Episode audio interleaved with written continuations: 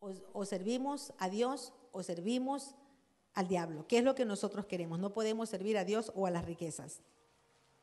Hay un caso aquí em, que vemos que también me causó mucho y me llamó la atención, que el servicio, lo que el servicio hace en nosotros es que el servicio se va reproduciendo.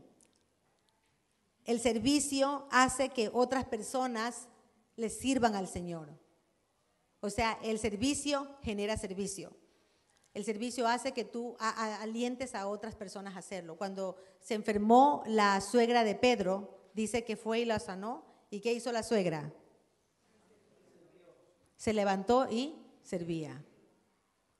Entonces, cuando fue, la sanó. Por eso aquí vamos a ver una historia que me llamó mucho y rápidamente, porque tenemos el tiempo también así corto. Vamos a ver en Ruth 1, 14. Es la historia de Noemí. Ustedes se acuerdan y todos saben la historia que ella tuvo las dos nueras, los dos hijos, que murieron los dos hijos, se quedaron las dos nueras. Todos sabemos la historia. Todos aquí somos líderes, servidores y voluntarios. Yo creo que todos saben la historia, que ellos estaban, em, una quería quedarse y la otra, ¿cuál era la que quería quedarse? Ruth. ¿Y cuál era la que quería irse? No, a ver, alguien que sepa el nombre, porque a mí... Noemí es la suegra. Ruth es la nuera. ¿Y la otra? Norfa. ¿Cómo se llama? Norfa. Orfa. Bien, vamos a ver qué pasa aquí en este en este pasaje de la escritura. Dice, y ellas alzaron otra vez su voz y lloraron. Y Orfa besó a su suegra, mas Ruth se quedó con ella. Y Noemí dijo, he aquí, tu cuñada se ha vuelto a su pueblo y a sus dioses, vuélvete tú tras ella. Respondió Ruth, no me ruegues que te deje y me aparte de ti, porque a donde quiera que tú fueres, iré yo, y donde quiera que vivieres, viviré tu pueblo será mi pueblo y tu Dios mi Dios. Donde tú murieres, moriré yo, y allí seré sepultada. Así me haga Jehová y aún me añada que solo la muerte hará separación entre nosotras dos.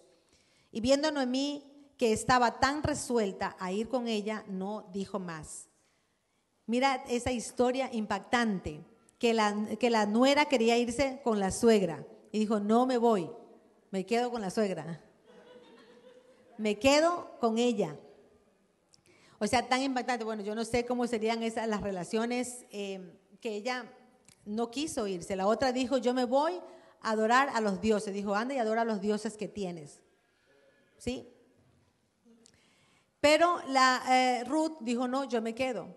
Y, hay cosas, y aquí vamos a ver tres puntos muy importantes que le dice Ruth. Hay tres cosas que le nombra. Le dice, eh, yo quiero ir contigo, Noemí, yo quiero serte fiel a ti, Noemí, yo quiero adorar lo que tú adoras, que tu Dios sea mi Dios y que tu pueblo sea mi pueblo. Tres cosas que le está diciendo, que ella va a estar con Noemí, que va a estar con el Dios de Noemí y que va a estar con el pueblo de Noemí. O sea, ella dijo, yo quiero serte fiel, yo te quiero servir, yo quiero estar contigo, Noemí. Y Noemí dijo, esta mujer eh, ha decidido tomar la decisión, porque acordémonos que en el servicio nadie te pone una pistola.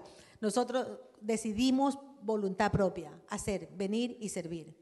Nosotros decidimos servir al Señor por nuestra propia voluntad. Y aquí vemos que ella dispone, ella dice, yo quiero que tu pueblo sea, em, que tu pueblo sea mi pueblo y que tu Dios sea mi Dios. Cómo esta, este servicio que ella empieza a tomar, la decisión voluntaria de servir, de hacer, de un, alguien que ella no conoce, ¿sí? que no es familia, que no es sangre, sino que ella decide hacerlo, vemos cómo Dios bendice. En Ruth, en 2, 1, bueno, aquí vemos que ella se compromete con Noemí, con el pueblo y con el Dios de Noemí. Y en Ruth, en Ruth 2, 1, dice, eh, tenía Noemí un pariente de su marido, hombre rico de la familia de Melec, el cual se llamaba Bus, o Bus, ¿cómo se diría? Bus. ¿Qué pasó con Noemí? Que se casó. ¿Y quién era vos? Los que saben la historia. Era un hombre pobre. Millonario, otros dicen rico, no sé. bueno, en ese entonces tenía mucha tierra, parece, tenía tierras, tenía ganado. Él era, parece ser que en ese entonces él tenía sus ingresos y su dinero, era rico, un hombre de dinero. ¿Qué, ¿Cómo Dios bendijo a Ruth? La bendijo llevándolo a casarse porque estaría sola y dijo, no, la voy a bendecir, la voy a casar. Imagínate lo que hace el servicio. Yo me puse a pensar también, digo, mira, cuando tú sirves, cuando tú te dispones a servir al Dios vivo, Dios te da los anhelos de tu corazón.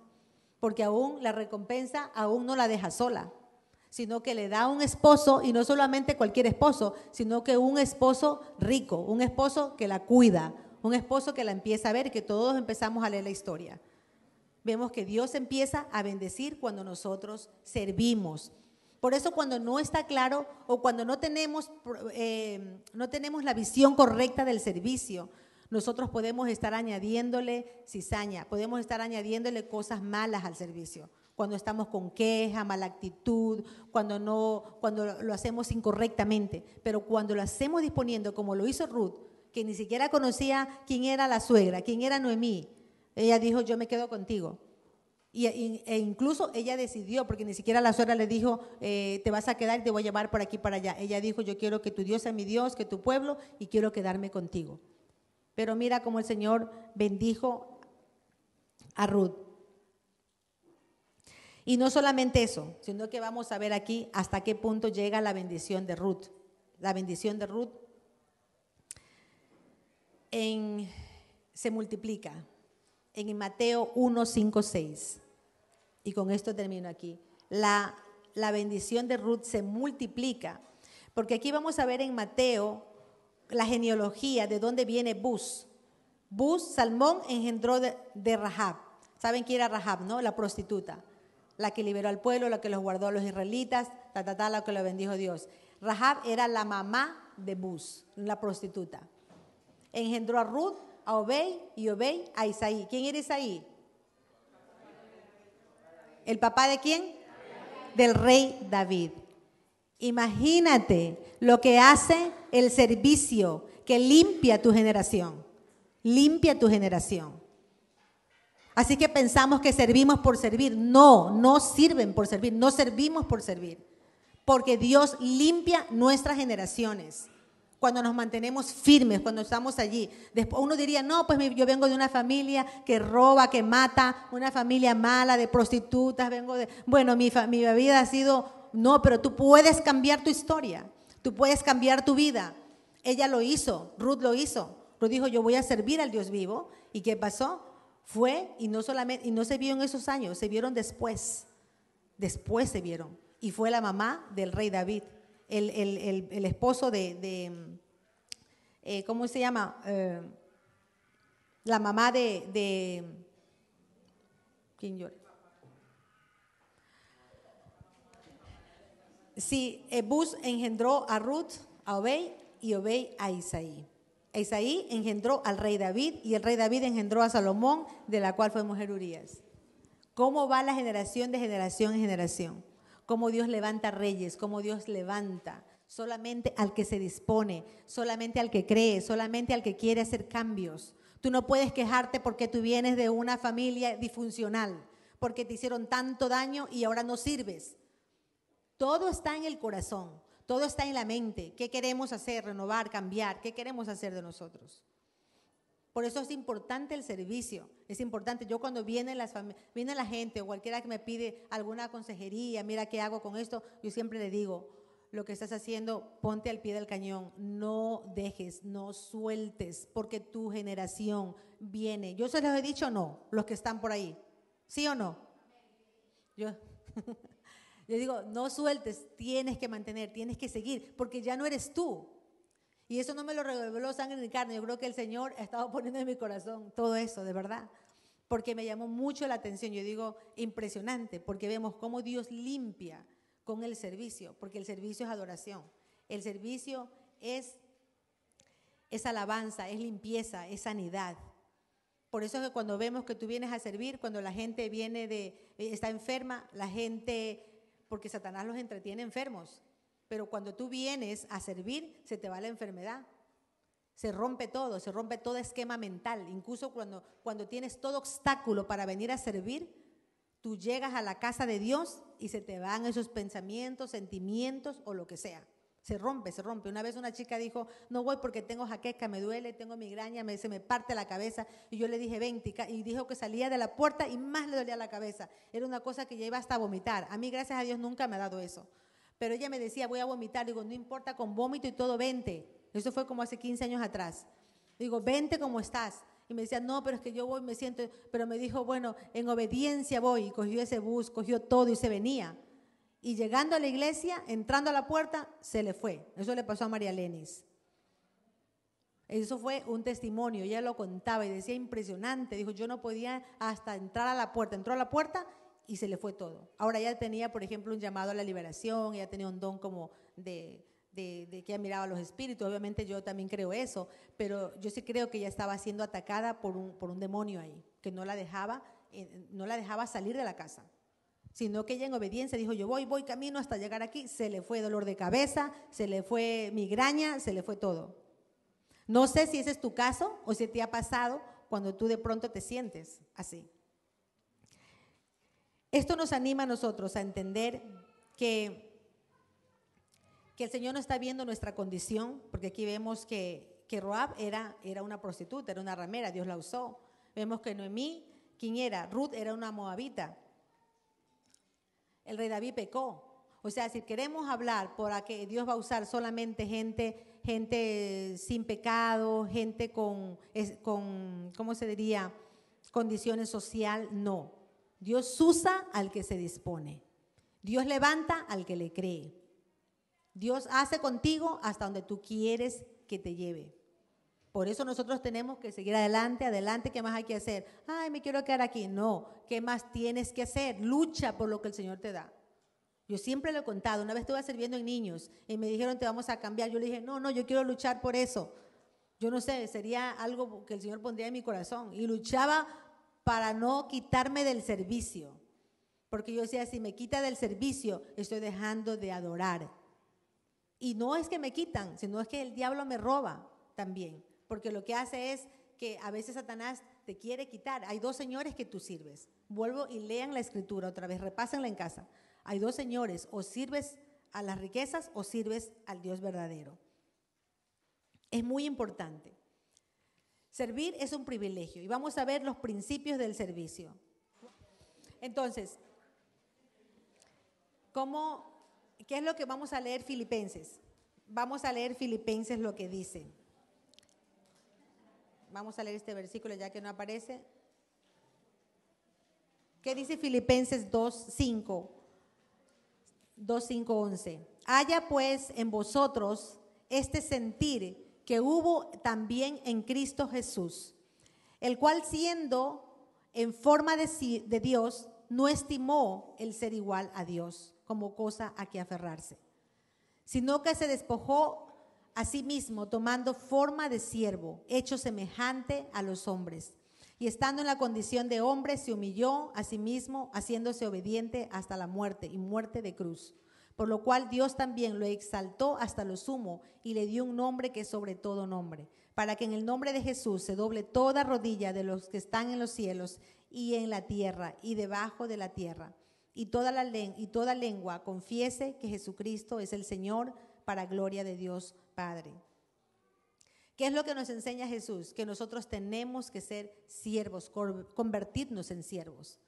Tenemos que servir. Él fue, se hizo siervo. Aún siendo Dios, se despojó de sí mismo haciéndose hombre, convirtiéndose como uno de nosotros, sirviendo al Padre, haciendo lo que tenía que hacer.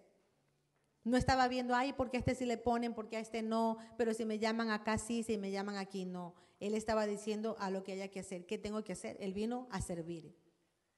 Por eso Jesús se despojó de sí mismo, se hizo, se hizo siervo como Dios quería que sea, se humilló a sí mismo, no pensó en sí mismo, porque a veces nosotros para el servicio pensamos mucho en nosotros si me gusta, si está la hora mía, si yo puedo, si yo quiero, si está todo a mi disposición, si no hay esto, si no hay lo otro, si está mi tiempo. Eso es, una, eso es un servicio condicionado. Pero el servicio verdadero es aquel que se hace siervo a lo que haya que hacer. Por eso Dios no, no bendice realmente, Dios, eh, em, Dios bendice, hay una palabra que es Dios bendice a los que obedecen. No es que tanto tú sepas hacer, sino que tanto tú obedeces. Entonces, si tú te pones, sirves, te humillas y haces delante de Dios lo que tienes que hacer, te conviertes en un siervo. Él entró a servir en obediencia y obediencia de cruz. Eso es lo que dice en, en el 8. Y estando en la condición de hombre, se humilló a sí mismo, haciéndose obediente hasta la muerte y muerte de cruz. Por eso uno tiene en el servicio, uno no tiene que morir. ¿Quién dice yo? en el servicio uno no tiene que morir a los deseos de uno, que no te gusta así, como te lo digan, como me lo dijo, y cómo, de qué manera, cómo me llamó, mira cómo me miró, mira no me saludó, mira y me toca servir con la misma persona, mira cómo hace. O sea, eso es como que tú te humillas. Pero el Señor dice que al que se humilla, ¿qué pasa? Dios en la, en la intimidad es el que te exalta. Por eso lo exaltó a Jesús, porque Jesús se humilló hasta la muerte y lo exaltó.